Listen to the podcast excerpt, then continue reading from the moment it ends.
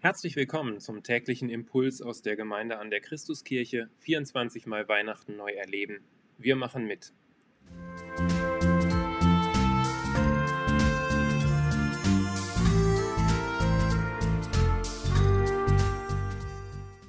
Impulse aus dem Buch 24 Mal Weihnachten neu erleben, erschienen im SCM Verlag.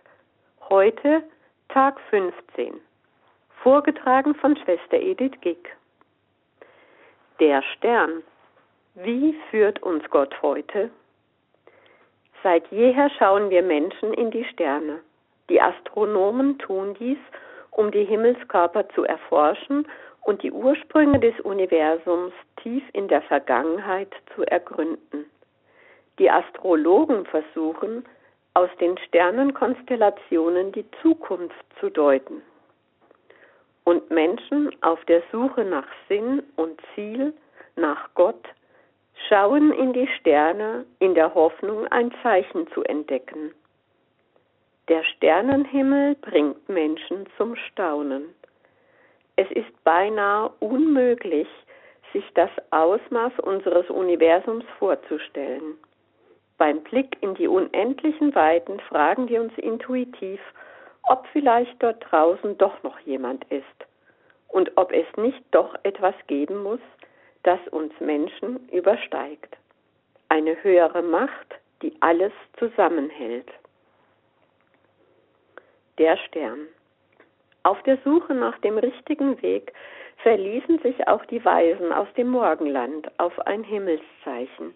In der Bibel wird erzählt, wie sie den nächtlichen Himmel erforschten und einen Stern aufgehen sahen, der die Geburt eines Königs ankündigen sollte. Wieder erschien ihnen der Stern und führte sie nach Bethlehem. Er zog ihnen voran und blieb über dem Ort stehen, wo das Kind war. Als sie den Stern sahen, war ihre Freude groß.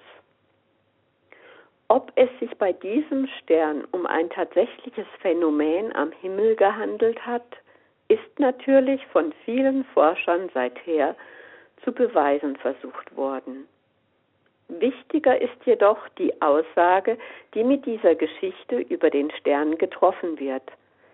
Gott schenkt diesen Menschen ein Zeichen und weist ihnen den Weg. In der Bibel gibt es viele weitere Geschichten von Menschen, die nach Zeichen von Gott Ausschau hielten, die Gott um Führung baten, wie zum Beispiel Mose oder Biliam.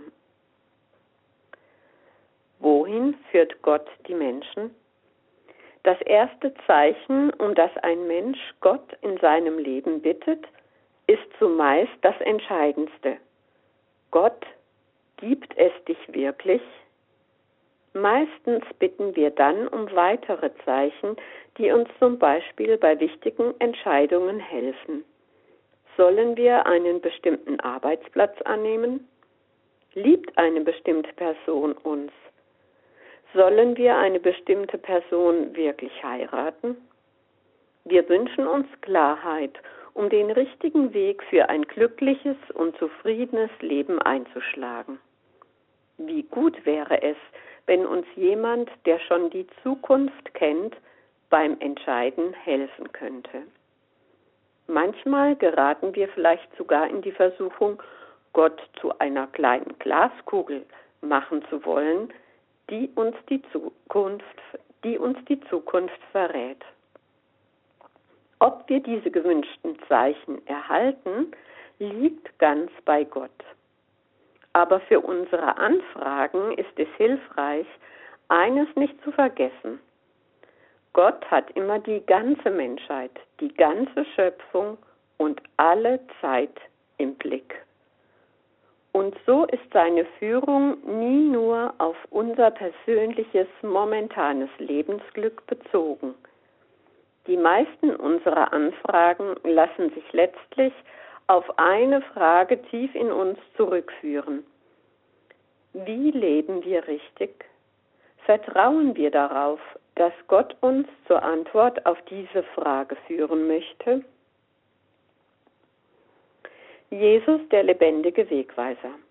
Dass Gott Menschen führt, endet nicht mit dem Stern über dem Stall. An Weihnachten heißt es über die Geburt von Jesus, dass in Jesus selbst Gottes Wort Fleisch, das bedeutet Mensch, wurde. Und das Wort ward Fleisch und wohnte unter uns, und wir sahen seine Herrlichkeit, eine Herrlichkeit als des eingeborenen Sohnes vom Vater, voller Gnade und Wahrheit. Johannes 1, Vers 14. In Jesus wurde dieses Zeichen, nachdem sich die Menschen seit jeher gesehnt hatten, sichtbar. Gottes Stern wurde Mensch. Durch Jesus nahm Gottes Plan für uns Menschen Gestalt an. Es ist Gottes Antwort auf die Frage, wie leben wir richtig? In und durch Jesus zeigten sich Gottes Gedanken, Gottes Weisheit, Gottes Absichten. Viele Menschen hörten Jesus und waren tief bewegt von dem, was er sagte. Einige gaben sogar ihr altes Leben auf und folgten ihm nach. Jesus wurde sozusagen zu einem lebendigen Wegweiser für die Menschen.